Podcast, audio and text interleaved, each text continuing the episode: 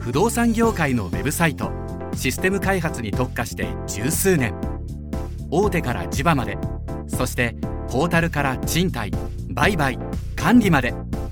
あらゆる不動産業界のウェブサイト構築ならサービシンク。ウェブディレクションやってますラジオ。この番組は東京でウェブディレクターをしている名村がウェブディレクターとして思っていること感じていることをお伝えしているインターネットラジオです。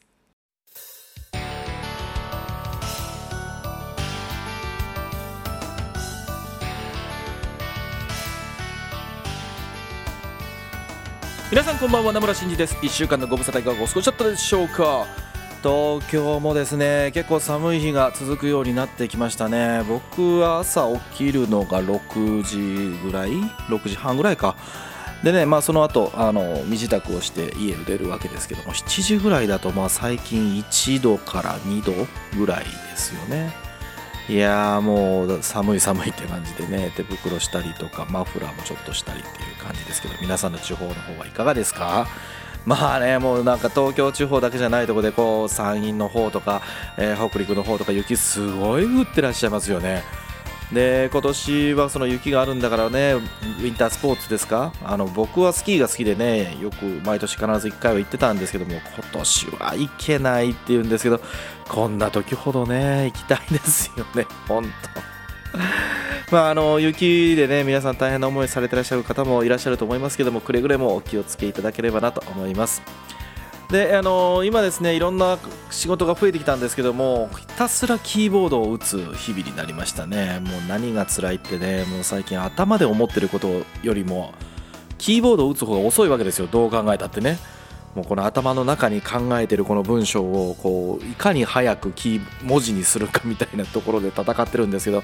文字入力とかねもうちょっと真剣に考えた方がいいのかなって最近思い始めました。はい。まあ、そんなところですけどもオープニングネタ行ってみたいと思います、えー、ラジオネームですけども金曜日の夜の「ラビット!」さんからいただきました。名村さん先日のディレクター談義お疲れ様でした。全部で3時間のイベントでしたがとても考えさせられたイベントでした。ディレクターにとって1年目に戻るとき3つ残すなら何の能力ということでしたが最初そのお題を見たとき恥ずかしいのですが HTML と CSS JavaScript ネットワークの知識と考えていました。イベントを通して確かにこれは Web ディレクターとしてのスキルではないなと思い改めて考えていました。名村さんの共感力という部分にものすごくドキッとしました。また3月のイベントも楽しみにしていますということでね。先週の土曜日に、えーと、ディレクター談義のボリューム6を、えー、させていただきましたけどもこのお話も含めてオープニングの後にですね少しお話をしてみたいと思います。今週もおはがきいただいてます。というわけで今週も30分俺についてこい。この放送は不動産業界特化のウェブ制作システム開発でおなじみのサービシンクの提供でお送りいたしますはい、というところでね、えー、オープニングでお話をさせていただきましたというか、おはがきいただきました。ありがとうございました。感想を送っていただきましたけどもね、ディレクター談義のボリューム6ということで、愛媛でウェブディレクターをされてらっしゃる長田さんとね、あの、2ヶ月に1回やってるイベントなんですけどもね、まあ、あのディレクターをしている2人でなんか一つテーマを考えてあれやこれやというふうに考えるというのをまあやらせていただいてるんですけどもディレクターとして必要な3つのスキルみたいなものでねお話を今回させていただきました。実はあのイベントも毎回ほぼほぼあのテーマを考えていただいているのは長田さんで 僕はもうそれにおんぷり抱っこに、え、乗っかってるだけなんですけどもねなかなか悩みましたね。あのー、イベントの前にこうスライドを作らせていただいてるんですけどもじゃあナムラは何残すかなみたいなことを考えてたんですけど、えー、イベントをお聞きにならなかった方も含めてですけどもその時ですねあの長田さんが挙げた3つのスキルは1つ目が文章力図解力。あ違う違う。1つ目が文章力。2つ目が図解力。で3つ目がウェブサイトの制作の実装知識というものをまあ挙げてらっしゃいました。で名村の方が何を挙げたのかっていうと1番目がヒアリングスキル。で言語化能力。で最後3つ目が共感力というものをまあ挙げました。なんか長田さんとも2人で話してたんですけども実装の技術って僕らまあ多分ね2人とももう40ぐらいになってきて僕は45ですし長田さんが今年40だったかな？かな？ぐらいだと思うんですけど。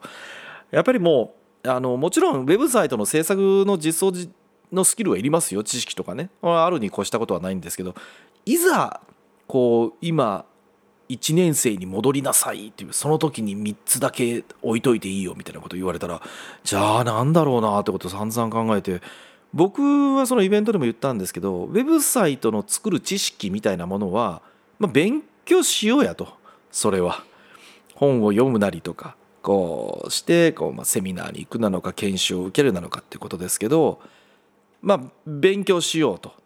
でもし足りなければクリエイティブの方々にこうすいませんと。僕ちょっとそこがわからないんですと、え、できることとできないことを教えてもらえませんかと。頭を下げればいいかなと思ったんですけどディレクターとしてって考えたらお客さんの前にまあ行くわけですよね。で何を作るのかってことをまあ決めていかなきゃいけないなってことを考えた時にあなんか実装の技術とか知識そのものじゃないんじゃないかなっていうことをまあ思い至って僕は一番がヒアリングスキルで次が言語化能力っていうことでね書かせていただきました。あのまあディレクターにとって何が大事なんですかとか何を学べばディレクターとしてまああのなんて生きていけるかみたいな話っていろんなところでねやり取りされてたりしますけども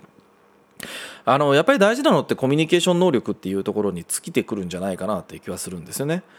でただそのコミュニケーション能力って一言ってまあ便利なようでよくわからんっていう言葉な気がするんですよ。じゃあ何ができたらコミュニケーション能力が高いんですかみたいな。なんかこう面白い話をできたらいいんですかとか笑いを取れたらいいんですかとか そういうわけじゃないじゃん。ねあのまあフリートークにおいてのその何友達とのコミュニケーション能力っていうのはその面白いやつとかね何かこう常にネタを持ってるとかね雑学があるよとかみたいなことかもしれないんだけど一応なんか僕はそれをこう人にうちの若い連中とか、まあ、のディレクター講座みたいなことをやらせていただいてる中でこう言ってるのが、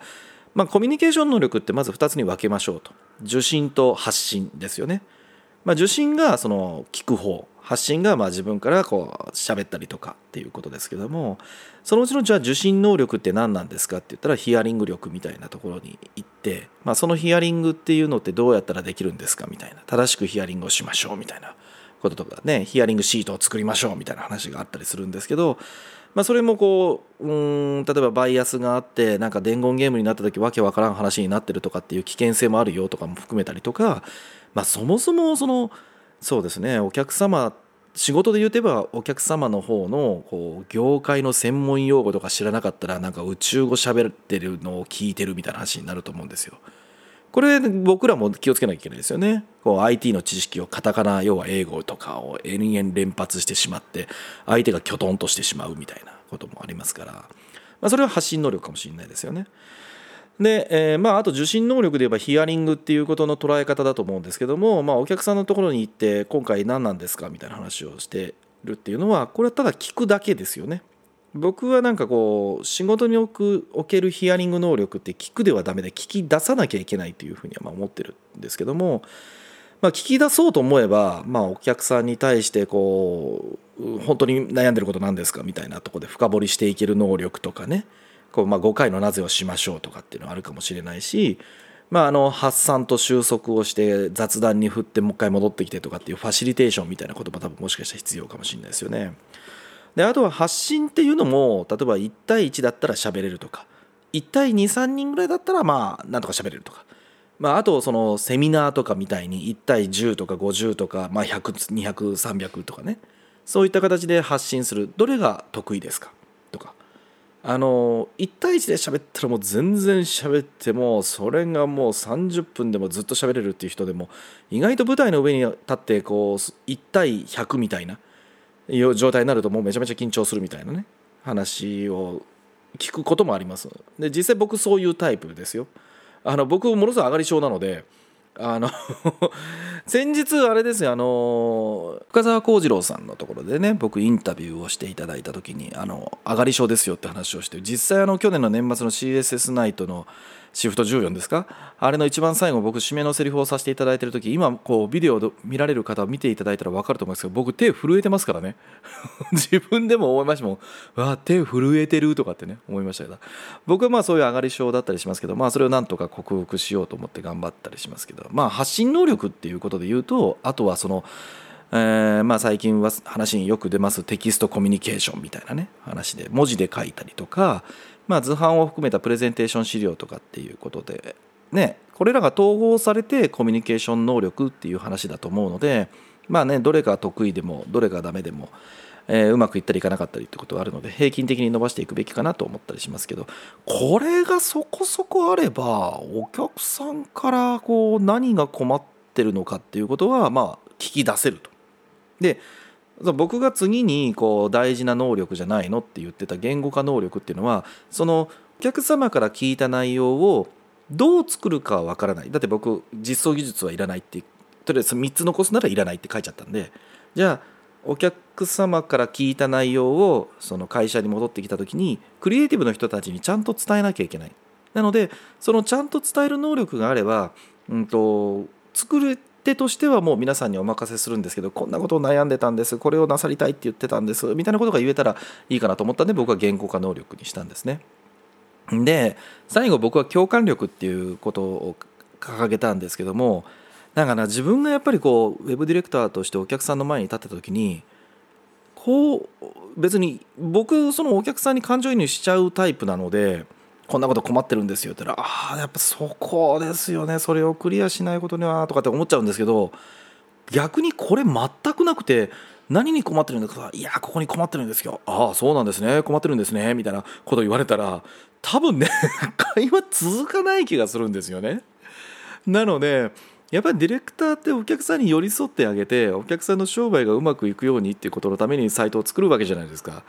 だとしたらなんかそのお客さんに対してああなるほどそこかだそれだったらこう僕も一緒に考えてどうしていけばいいですかねみたいなこと思えるとやっぱりお客さんも喜んでくれるし我が事として捉えられるしっていうことかなと思って、まあ、僕はさっきね言いました通りで1番がヒアリング能力で2番が言語化能力で3番が共感力っていうものをまあ上げさせていただいたんですけどね。えー、ご参加いただいた皆様はどんなあのスキルが必要だというふうにご判断されたかなと思いますけどもね。またあのそのディレクター談義の感想とかもこのラジオの方にいただければ嬉しいです。えー、次回ですけどもディレクター談義ですけどもボリューム7ということで7回目ですね。もう丸々1年やって、えー、2年目に突入するんですけども3月の20日の土曜日21時から開催しますのでご予定を空けといていただければなと思います。というところで次はこのコーナー行ってみましょう。はい、お便りのコーナーです。このコーナーではツイッターのハッシュタグ、シャープウェブアンダーバーディレクションをつけたツイートか、名村に DM でいただきました内容についてお答えさせていただきます。えー、一番最初が、えーと、ツイッターネームのモカーさんからいただきました。えー、もうちょっと前になっちゃったかもしれませんね。えー、名村さん、前々回では座禅についてお答えいただきましてありがとうございましたという、この時期にいただいたおはがきですね。あの、取り上げるの遅くなってすいません。えー、あれから座る時間がなくても呼吸を意識することを続けています。毎日続けるのは大変ですね。質問です。お客さんと話をするときたまに息が吸えなくなります。息継ぎするコツを教えてほしいです。ということでいただきました。息が吸えなくなるっていうのはあれですかね。緊張してる？いやいやなんかツイッターとか僕あのこのモカさんのツイッターとか、まあ、フォローさせていただいてるんでね。あとあのスタンド FM でもスタンド FM でもすごく配信をされてらっしゃるんですけども緊張して息が吸えなくなるっていう感じではないと勝手に思ってるんですけど本当だそうだったらごめんなさい。で息継ぎをするコツ？あれですねそのね多分ね息継ぎができなくなるのってえっと胸とかお腹の辺りが動かなくなってきてるはずなんですよ。あのそもそも呼吸が浅くなってるんだと思うんですね。で、えっ、ー、と呼吸が浅くなってることを自覚できてない時ってどんどんどんどんこうなんですかね体の胸の辺りが上こうだんだん前に上がってきて上に上がってきてっていう感じになったりとかあと当然ながら緊張してますよねあのそこら辺に力がすごく絶対入っていてでこれって決して僕悪いことではないと思っていてそのそういったところに緊張が走るのって多分お客さんの考えてることとかその場の雰囲気であるとか自分がすごくこれに対してこう集中してる状態っていうことでおそらくそれが発生してると思うんですよ。なので別に悪いことではないと思うんですけどだんだんだんだんそうなるとまあ息が吸えなくなりますって話だと思うので、えー、それが辛いってことですからね。いやもうそれはもうその状態を自分で把握するってことだと思いますよ。なのでこう呼吸が浅くなってきてるってことはそのお腹の横とか、まあ、前とか胸の辺りとか背中とかっていうのが絶対緊張が走ってるのであ今自分緊張してるわってそこら辺なんかすごい硬くなってるとかっていうことであったらまあ今ね自分でちょっとやりましたけどもこうどうにかしてでもだって息継ぎが吸えなくなるっていうのが分かってるんだったらまあそれも吸いましょうって話なわけですよね死んじゃうから。なのでまあこう理想で本当にちゃんとお伝えできるんだったら腹式呼吸やりましょうって話なんですよね。あの腹式呼吸を続けてくださいじゃなくて腹式呼吸が分かってらっしゃる方では、えーと、息を吸うためにお腹の辺りとかこうお腹の横横あのお腹の真横の辺り腰の上とかぐらいですよねあそこら辺の筋肉を使っておなあの呼吸をすることで無理やり息吸う量を増やすことができるんですよね。あの空気を何当たり前で空気を吸うようにって言いそうになったんだけど 息をするよりも同じか。あの自然に あの腹式呼吸ができる方っていうのはもちろんトレーニングしてできると思うんですけど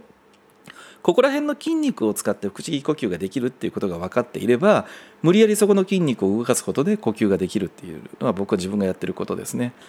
なんだろうなでもお客さんと話すと息が吸えなくなります。息継ぎをするコツ。コツ？えー、コツか。でもそれどうなんだろうな。僕何やってるかな？ちょっと待ってね。うん、でもやっぱ今そうかな。今自分でこうやったんですけどやっぱり丹田とかおへそとかそこら辺のこう筋肉を無理やり動かして息を無理やり吸ってますね。胸で吸おうと思うと多分動かなくなってる時には吸えないですね。あのあからさまに深呼吸してるっていう格好にしかならないので。なのでまああの腹式呼吸でもお母さんあれかな、まあ、ご自身はあの腹式呼吸やってらっしゃらないか。もともとのお仕事があの舞台関係のことやってらっしゃったんでとかって言いそうになったんですけどそういうわけではなかったらまああの腹式呼吸もしあの僕が名古屋に行く時があればどうやればいいかお伝えするので その時にお伝えさせていただきます。はい、えー、じゃあ次のおはがきいってみましょう、えーと、ラジオネームですけれども大きな案件受注できたさんからいただきました。先日自分史上過去最大の規模の案件を会社で受注できました。その案件が始まっているのですが実は大きすぎてどこから手をつけていいかわからないんです。そこで思い出したのがこのラジオ。田村さん助けてくださいっていうね直球のおはがきをいただきました。これまあ大きすぎての大きいがどれぐらい大きいのかにもよりますけどね。あのまあまあでもこうそのどこから手をつけていいかわからないんですっていうことで言えば、まあ、いくつかちょっとアドバイスみたいなことができるかなと思うんですけどえーとですね僕はその大きすぎてどこからまあ、大きすぎたかどうかは別ですけどもあの手をどこから手をつけていいかわからないっていうこと僕もありますあの結構よくあります。あの複数の案件絡んできてしまったりとかするともうなんかどれもこれもやらなきゃいけないのは分かってるんだけど具体的に何から手を動かしていいかが分からない。だから不安になっていく。不安になっていくので余計にこうプレッシャーかかってくるみたいな状態になってくるんですよね。なのであのツールからまず整理をしていきます。一番最初はあのプロジェクト管理ツールのこう整理なんですけどその整理って実は中身ではなくてその URL とか、まあ、例えばバックログのであればプロジェクト自分が関わっているプロジェクトのトップページの URL をブラウザのショートカットとかにちゃんと入れる。なんか毎回バックログにログインをしてプロジェクトリストを見て自分のプロジェクト今動いてるプロジェクトこれだってやること自体がだんだんだんだんこ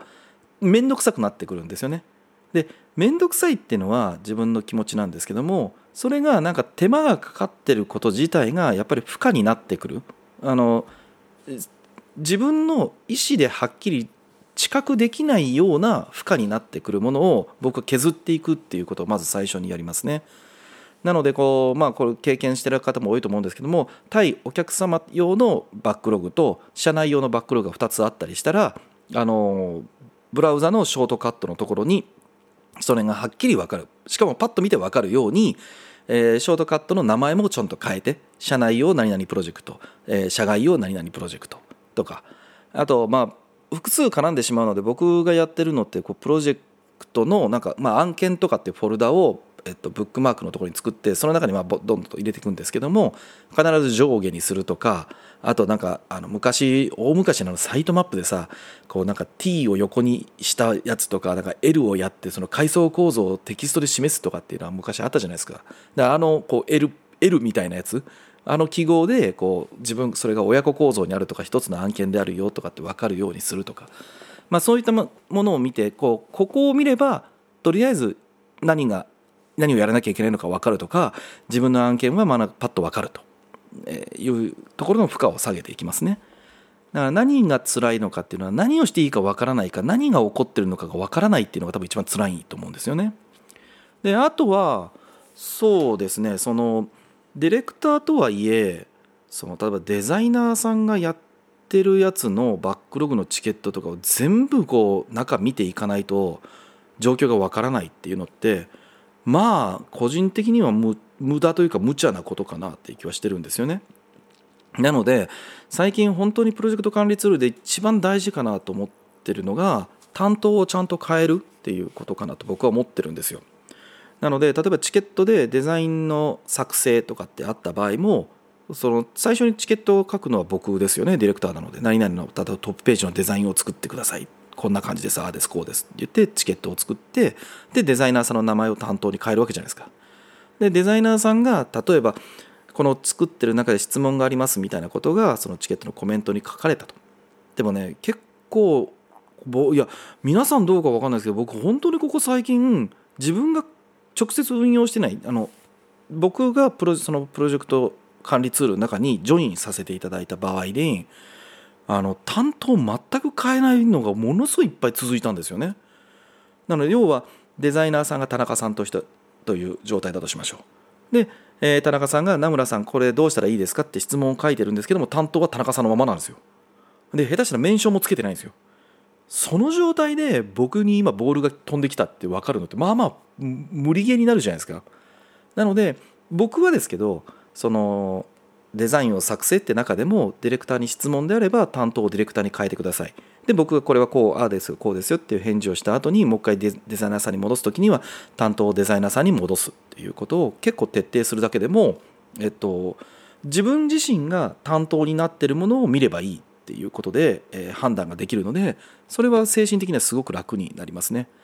ただなんかそれって本当に皆さんあのプロジェクト関わってるメンバーであくまでも自分にボールがある時は自分の担当誰かにボールを渡す時には担当の名前を変えてくださいねってルールが徹底されてないと,、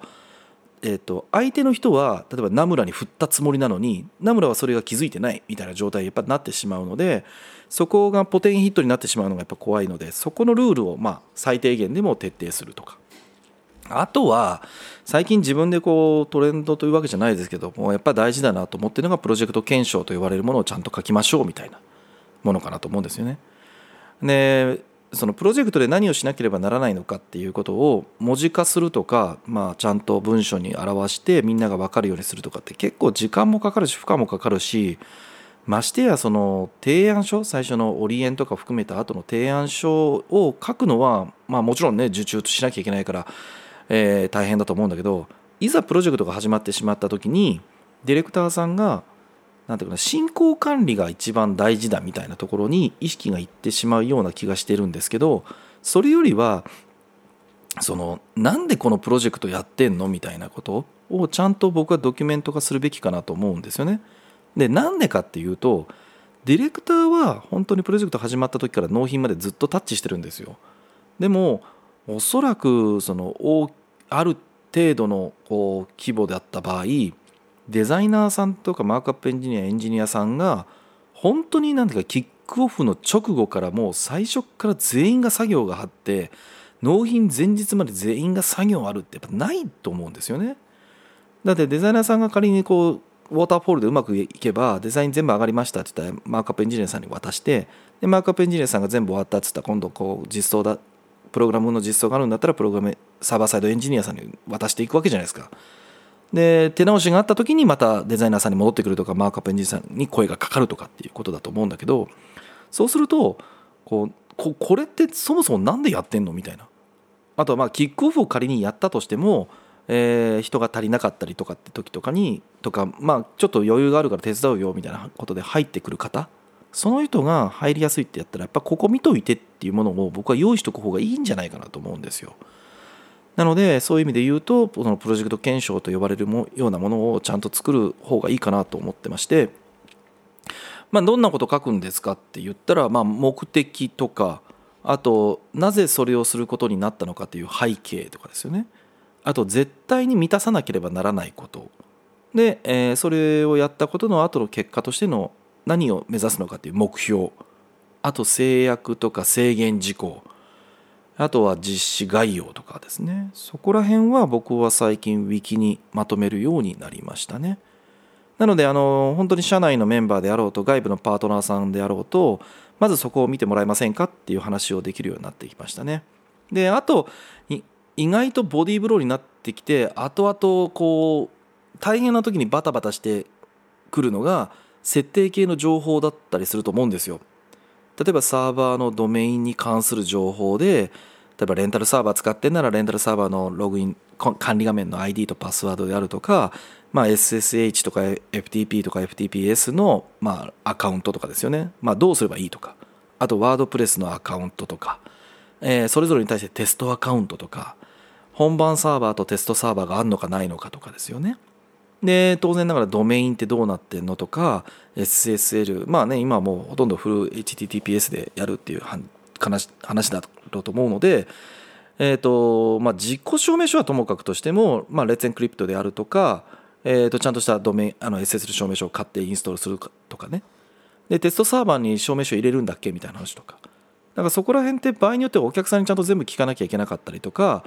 するのでそのそれを最初にちゃんと聞いといてそれをきれいにもまとめといて毎回すいませんなんかサーバーにどうやったらアクセスできるんですかみたいなやり取りっていうのはやらないってようにここを見といてくださいみたいなことにしようかなっていうのを最初にやるのはそこら辺を整理していきますね。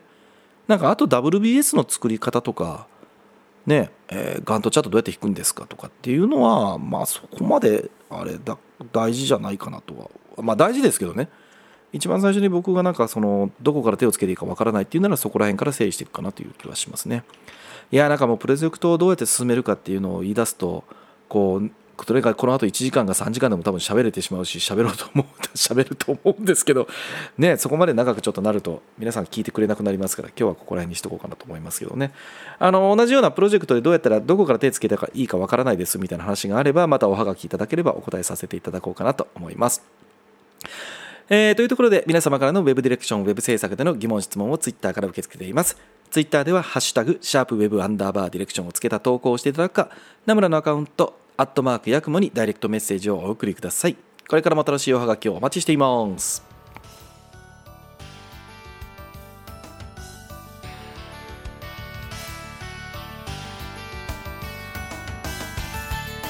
はいというところで、えー、今日もそろそろエンディングになりました。冒頭でも言いましたけども先日開催したウェブディレあディレクター談義ですけども第7回が3月20日の21時から開催する予定になっています。あのテーマはね何も全く決まっていません、えー、日程だけ決めとかないと僕らどっちも、えー、気づいたらああもうあと2週間前だみたいなこと言い出すんでね。日程だけ決めましょうと思ってますのでそれだけ決まりましたので皆さん予定開けといていただければなと思います。えー、さて僕の方ですけどもね今ですけども本当久しぶりにこんなに重なるかっていうぐらい忙しくなってますね。まああのー、この間もねそこそこ大きな規模のあのシステム開発のサイト構造をお客様と説明しようみたいなことをしてたんですけども、えー、と4時間ぐらい、えー、と打ち合わせを続けてましたね。あの細切れにすると意識が切れてしまうのでやるときにもうドバッとやってしまわなきゃいけないっていうのもあったりするので今回がそれだったんですけど確かにこう頭も体も疲れますよ。もうほんと疲れ疲れて ゼーハー言いそうになるんですけどね。自分でも思いますね。あのアドレナリンがもうドバドバ出てますよ。もうその時って。あの僕はシステムが絡む内容とかっていうのはすごく自分でも好きだし得意だと思うんですけどもこの時にこうこの画面でこうでどうでしょうかって時にいやーごめんねここってこうならないの？みたいなことを言われた日にはもうあなたもう頭の中でそれができるかどうか頭のコンピューターフル回転してるって感じですよね。ねまあ終わ打ち合わせ終わってゼーハゼーハ言いながらとかうちのメンバーとね喋りながらいや喋った時にいや楽しかったねみたいな話をするんですけど疲れましたでみんな言うんですけどね。でもあれですよやっぱそんなにこう頭使ってお客さんと打ち合わせをしてっていうことができるのって僕はディレクター冥利に尽きるなというふうにねしみじみ思いますけど。皆さんどんなところにディレクターの生きがいを感じてお仕事されてらっしゃいますかね？先日ねあの長田さんとの去年のイベントでもそのディレクターのやりがいとか生きがいみたいな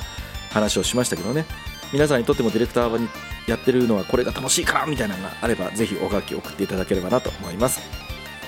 というところで、えー、たくさんのおはがきをお待ちしています。この番組では皆さんからのウェブディレクションウェブ制作の疑問質問をツイッターから受け付けています。ツイッターで「ハッシュタグシャープウェブアンダーバーディレクション」をつけた投稿していただくかナムラのツイッターアカウントアットマークヤクモにダイレクトメッセージをお送りください。